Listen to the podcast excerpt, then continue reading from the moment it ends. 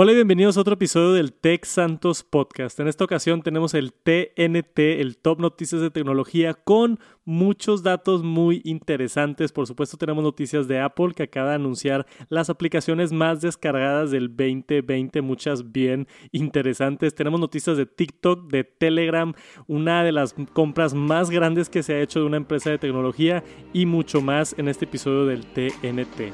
Como siempre, muchísimas gracias por acompañarme y vamos a empezar con las noticias.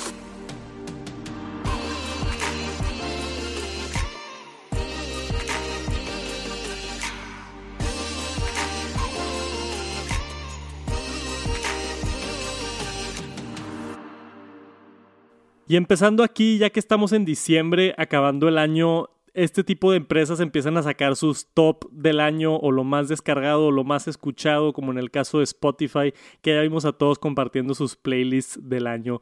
Apple tiene esto que ya ha hecho ya por, por, muchos años, que es las aplicaciones más descargadas de la App Store, ¿no? Es una serie, no son premios, pero es más o menos un reconocimiento a las aplicaciones top del 2020 y tenemos unas bien interesantes, ¿no? Entonces aquí tenemos ya el top en este artículo que tengo por acá de Mac Rumors. Si nos metemos aquí a ver el 2020 top de aplicaciones, número uno de aplicaciones gratis es Zoom.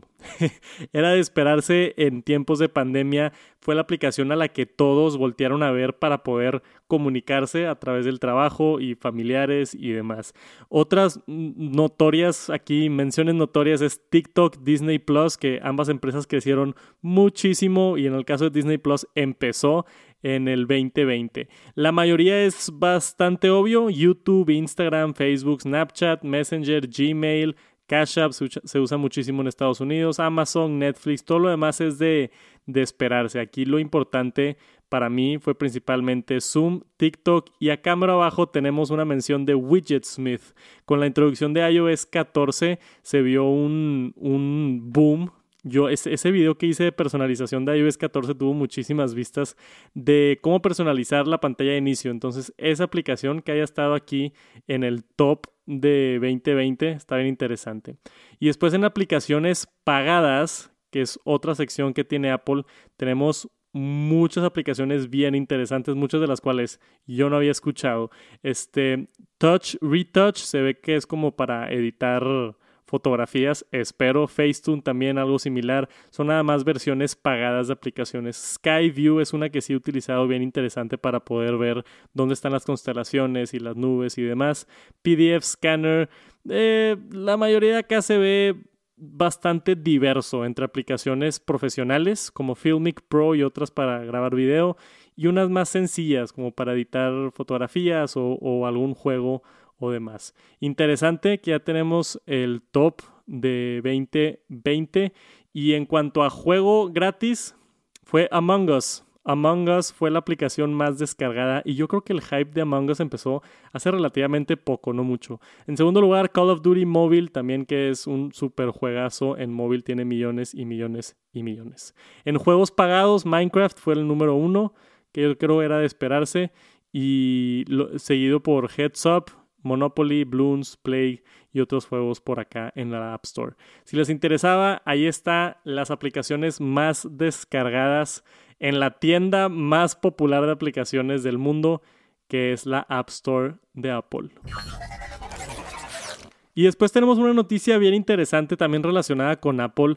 Telegram, a través de su último beta, que acaba de salir el día de hoy cuando estoy grabando esto, acaban de actualizar su aplicación para que funcione con Announce Messages de Siri. Esto es una funcionalidad que era exclusivo para la aplicación de iMessage, para la aplicación de mensajes en el iPhone y en todo el ecosistema de Apple, pero no le habían permitido acceso a otras aplicaciones hasta ahorita. Entonces, esta es la Telegram es la primera aplicación en tener acceso a este soporte donde te llega un mensaje y Siri te puede leer los mensajes que están entrando y tú le contestas a Siri y Siri manda de regreso un mensaje súper fluido, sin necesidad de decir manda un mensaje específicamente en WhatsApp o específicamente en Telegram.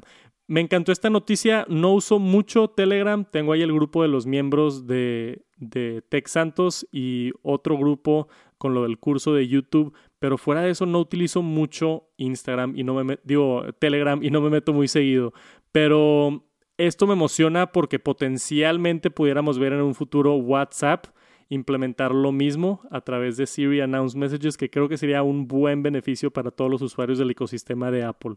Esperen este tipo de cosas de integraciones con terceros en funcionalidades exclusivas de Apple. Siempre son buenas noticias y bien por Telegram por ser el primero en, en hacer esto. Por supuesto que Telegram para mí siempre está delante de WhatsApp, tiene mejores funcionalidades, funciona mejor, todo está mejor de Telegram, pero por alguna razón, al menos en mi país, aquí en México, todos utilizan WhatsApp. Esperemos que WhatsApp haga esto pronto porque no creo que todos nos cambiemos a Telegram. y una noticia interesante de TikTok. TikTok se ha hecho ya la aplicación de las aplicaciones más descargadas estaba ahí en el top 3 como vimos ahorita en la noticia, pero de las aplicaciones más descargadas en el mundo ya se hizo un competidor serio en cuanto a redes sociales, han salido empresas influencers, es, es, una aplicación tremenda con la cantidad de usuarios que tiene. TikTok se hizo famoso por tener sus videos cortos, de 15 segundos. 15 segundos de contenido en todos los videos y algunos hasta los podías hacer un minuto, pero era lo máximo que se podía un minuto si escogías esa opción. Pero en realidad la mayoría eran de, de 15 segundos. Ahora, salió este, bueno, esta noticia que TikTok está experimentando con videos de 3 minutos. Entonces, quieren tratar de comerse un poquito más del mercado de Instagram, de contenido un poquito más largo. No sé si de YouTube. En YouTube es raro ya ver videos menos de 3 minutos. YouTube ya es más contenido largo. La gente entra a YouTube a ver un video de 10, 15, 20 minutos o hasta de una hora entero. Y eh, el contenido más efímero de un par de minutos se mudó a Instagram, se mudó a TikTok, Snapchat, ese tipo de cosas. Entonces, no sé bien cómo le va a ir a TikTok con esto de los tres minutos. Yo no esperaría que muy bien. Típicamente cuando empresas tratan de, de sobreextender su jugada con su popularidad, no les va muy bien. Yo no creo que tenga mucho éxito los videos de tres minutos en TikTok. Para mí el éxito de TikTok es ver algo rápido, y te vas al que sigue y te vas al que sigue y te vas al que sigue y te quedas ahí en ese ciclo infinito. Yo a veces entro a TikTok y se me pasa una hora y ni me di cuenta. Pero si te ponen videos de tres minutos, creo que no va a dar el mismo efecto. Entonces, yo no creo que les vaya muy bien, pero me encantaría saber qué piensan ustedes sobre TikTok implementando videos de tres minutos. Y tuvimos una noticia muy grande en el mundo de tecnología y adquisiciones. Esta ha sido de las más grandes del año, si no es que la más grande del año. La empresa de Slack fue adquirida por Salesforce. Son dos aplicaciones enfocadas en negocios. Slack, seguramente han escuchado de ella, es como una especie de, no es correo, es entre correo, Messenger. La utilizan muchísimos grupos de oficinas para, para comunicarse y equipos. Yo conozco varios youtubers que con sus equipos creativos utilizan Slack para comunicarse y mandarse archivos y todo eso en vez de hacerlo por correo, ¿no? E, es más como un administrador, por ejemplo, como Asana o, o eso es más project management. Slack es como su propia, su propia aplicación y tiene mucho valor, mucho, mucho valor por los millones de usuarios que tiene Slack. Les ha ido muy bien, es una empresa muy exitosa y anunció Salesforce, que es una empresa todavía más exitosa, con también un software de negocios que adquirió Slack por 27 mil millones de dólares. 27.7 para ser exacto es demasiado dinero. demasiado, demasiado, demasiado, demasiado dinero. No puedo parar de decir demasiado con esa cantidad. Imagínate hacer una aplicación. O sea, esta es una empresa que empezó, la hicieron, no sé, un par de cuates, un buen software para comunicarse con su equipo y creció y creció y creció y ahora la vendieron. la vendieron en 27 mil millones dólares. Empezó en el 2010, aquí está el dato, entonces tuvieron 10 años trabajando en, crecer esta plataforma y pues ya la vendieron. Salesforce obviamente tiene el, el capital para poder adquirir una empresa con esa cantidad de dinero y se espera que sea, o al menos dicen aquí los expertos, que es más para generar todavía más dinero, crecer la empresa de Salesforce y poder atraer todos estos nuevos clientes y eventualmente poder hacer upsells de otros servicios dentro de Slack, ¿no? Y esto preocupa mucho a la gente de Slack porque eh, Salesforce ha tenido críticas en ciertos aspectos de su negocio y la gente quiere muchísimo a Slack. Entonces a mucha gente no le encantó esta noticia que Salesforce estaba adquiriendo a Slack porque puede que se vean cambios en la aplicación. Espero que todo se quede igual, pero es una noticia grande. Seguramente alguien que está escuchando esto ahorita utiliza Slack. Por favor, háganmelo saber si cambia algo en la aplicación. Me interesa muchísimo. Pero por ahorita ahí está oficialmente anunciado el martes. Salesforce compró Slack. Y esta es una noticia que me, me, hizo impresionarme, pero también me hizo enojarme bastante. No sé si vieron esto, está ridículo. Todas las semanas hemos tenido casi una noticia de PlayStation 5, entonces no faltaba una.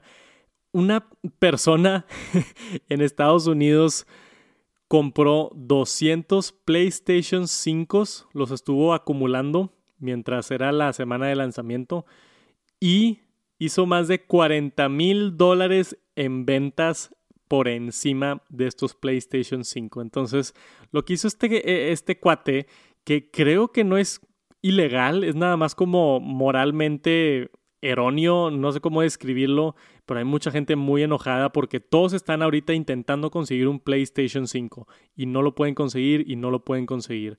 Hay no, no dice específicamente en el artículo qué es, si fue a cada tienda a comprar, pero probablemente es a través de bots en el Internet. Se ha visto mucho en el mundo de los tenis. Tengo un amigo que es, que es le gustan muchísimo, hace contenido sobre sneakers y allá cuando sale un zapato nuevo tienen que los hackers hacen como un código, un script para comprar los zapatos lo más rápido posible antes de que los compren otros humanos, porque nada más hay una cantidad limitada y los lanzamientos salen a las 2 de la mañana o a las 3 de la mañana y tiene que ser exactamente el segundo que abre, entra el robot y hace las compras.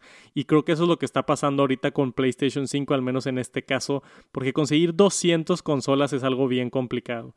No sé por qué Sony o empresas hacen algo para combatir esto. Esto es horrible. Toda la gente que quiere comprar un PlayStation 5 no lo está comprando y este güey se está quedando muchísimo dinero vendiéndolos al doble.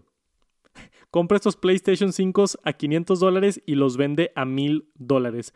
Y lo peor de todo es que sí los vende a mil dólares. Sí los vende. No, no batalla nada en, en, venderlos y para mí eso es lo más impresionante de todo. Aquí tenemos el artículo, déjame meter otra vez. Un chavo de 22 años fue el que hizo todo esto. 22 años y estuvo agarrando todos los, los PlayStation 5. 40 mil dólares son aquí en México que casi un millón de pesos que ganó en una semana de estar haciendo esto. Claro que necesitas toda la inversión para comprar 200 PlayStation 5 es muchísimo, muchísimo dinero. Entonces, o tenía mucho dinero o se juntó. No entiendo qué hizo, pero acaba de hacer muchísimo dinero comprando estos PlayStation 5 y me enoja. no sé qué más decir, me estresa porque sé lo que está batallando la gente en conseguir un PlayStation 5 y hay gente como esta que se está saliendo con la suya, que se ha gastado casi 100 mil dólares en adquirir todo este inventario de PlayStation 5 y los vende en mil dólares cada uno para sacarle el doble, para sacarle el doble de dinero, no manches. Ahí está la noticia para que se enojen conmigo. Hay gente aprovechándose del fanatismo del PlayStation 5 y están haciendo muchísimo dinero. Y una noticia rápida para la raza de México, les puede gustar esto. Eugenio Derbez acaba de firmar con Apple para hacer una serie que se llama Acapulco. Es una serie de comedia y dice aquí la, la estrella de televisión Eugenio Derbez ya está confirmado, va a salir en Apple TV Plus. Apple TV Plus tiene muy buenas series y me agrada que estén invirtiendo en una serie con al menos algo del elenco mexicano por parte de Derbez. No sé si el director y si todo va a ser acá en, en México, espero que sí, espero que todo el crew sea mexicano, que todos los que trabajen sean mexicanos en esta serie, estaría excelente. Pero ya se vendió, ya se anunció de manera oficial, va a salir esta serie de Acapulco en Apple TV Plus. Eugenio Derbez se ha hecho muy famoso en, Estados Unidos, específicamente con su película de How to Be a Latin Lover, que, que, le fue muy bien allá en Estados Unidos y empezó a entrar un poquito más en las películas gringas. Yo creo que por eso le dieron la confianza de, de poder hacer una, un show de televisión para Apple. Pero me, me pone feliz que usen talento local, talento mexicano para hacer este tipo de programas y esperemos que haga más Apple en el futuro. Vi también por ahí en la noticia que hay uno en Rusia y creo que otro en Brasil, si no me equivoco, no me acuerdo perfectamente, pero eh, está Apple como sacando series de diferentes países y no solamente ofreciendo contenido de Estados Unidos, que eso también me agrada muchísimo mientras va creciendo Apple TV Plus, que creo que sí vale la pena por los 5 dólares al mes, tiene unas series buenísimas, buenísimas, y esperemos que sigan agregando cosas chidas como esta serie de Acapulco con Eugenio Derbez. Y ahora, nos vamos a poner medio filosóficos en esta siguiente noticia. Se me hizo bien interesante esta tecnología. Siempre incluyo una noticia así como del futuro o avances en, en gastronomía o en salud o en otras cosas.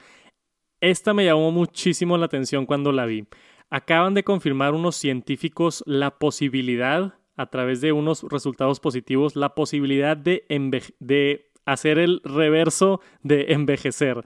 ¿cómo se dirá? E, enjuvenecimiento. Puede que esté inventando palabras ahorita, pero básicamente reducir tu edad de tu cuerpo, que es algo que hemos estado, mm, es como el, holy grail de la humanidad, ¿no? El descubrir la, la fuente de la juventud, la fórmula para poder curar el envejecimiento que mucha gente piensa eso en realidad, piensa que el envejecimiento es simplemente la deterioración, uh, estoy inventando muchas palabras en este podcast, creo que lo dije bien, que, que se descompone el cuerpo y se puede curar a través de medicina y a través de genética. Entonces, e, este fue un estudio que se hizo en el Centro Médico Shamir, en la Universidad de Tel Aviv. Este, donde participaron 35 adultos mayores de 64 años que, este, pues obviamente ya presentan arrugas en la piel y, y, X y todo. Y los que hicieron es unas terapias de oxígeno. Entonces te meten en un, en un tanque hiperbárico, así se llama, donde básicamente te dan demasiado oxígeno por un periodo de tiempo. Ya han, utilizado este tipo de, de, tanques, los hyperbolic chambers, les llaman en Estados Unidos, para para contrarrestar otras enfermedades, ¿no? Es básicamente nada más echarle muchísimo oxígeno al cuerpo, es una terapia de oxígeno. Pero han hecho estas pruebas, lo hicieron durante 90 minutos al día, 5 días a la semana, durante 3 meses. Entonces, por una hora y media se metían en estos tanques y les tiraban y les tiraban oxígeno 5 veces a la semana durante 3 meses. Una hora y media todos los días. Y los resultados en, a, nivel de genética, ¿no? Obviamente no es como si se levantó alguien y ya no tenía arrugas y ya era más joven, pero a, nivel celular, a nivel genética se comprobó que unas de las, de las, creo que son células, no, está muy técnico esto, no estoy seguro, pero los, los telómeros, que es básicamente la, lo importante en cuanto a las células o lo que te indica qué tan viejo o qué tan joven es algo, se vio un aumento en longitud de estas células y que habían aumentado en promedio un 20%. Y esto básicamente quiere decir que no envejeció, sino se hizo más joven la célula porque se hacen más cortas y en este caso encontraron que las células estaban un poquito más largas. Todo esto para comprobar que, que se puede se puede hacerse más joven. Técnicamente es posible. Estamos en los inicios, acaban de descubrir esto, probablemente se va a tardar muchos años en, en tener ya la fórmula perfecta y aparte puede ser que haya problemas en el futuro que no sabemos con este tipo de cosas. Igual y meterte una hora y media todos los días a uno de estos hyperbolic chambers donde te dan muchísimo oxígeno, sí te puede rejuvenecer las células, pero quizá te afecta en otros lados o te da un cáncer o algo, no sabemos. Falta que se hagan muchísimos experimentos, falta que se hagan pruebas, falta que lo asegure la FDA y que sea un proceso seguro y eh, falta mucho. Pero el simple hecho de que es posible y que ya se comprobó por unos científicos levanta muchísimas dudas, muchísimas dudas en cuanto a moralidad, en cuanto a religión, en eh, qué va a pasar, ¿no? Si igual en 20 años vas a poder tú pagar unas sesiones para hacerte más joven. Entonces quizás si vas a una sesión a la semana y en vez de vivir 80 años, puedes llegar a vivir 120 años, porque estás en un proceso de, de alentando el proceso de que tus células envejecen. Es bien interesante esto y va a tener muchas implicaciones. Como dije, se va a tardar muchos años todavía, pero me, me interesó muchísimo la noticia de que es posible. La tecnología lo que ha estado creando es algo, algo impresionante y vamos a estar en un futuro bastante interesante en unos 20 años. Yo creo que ya que, lleguemos a, ese punto de tecnología, las cosas se van a poner bien interesantes, empezando por esto gente que va a llegar a vivir todavía más tiempo. Y quién sabe, esto puede llegar a que haya sobrepopulación o que haya gente con más hambre en el mundo, puede llevar a muchísimos problemas, pero como dije, el simple hecho de que se puede me tiene a mí bien interesado.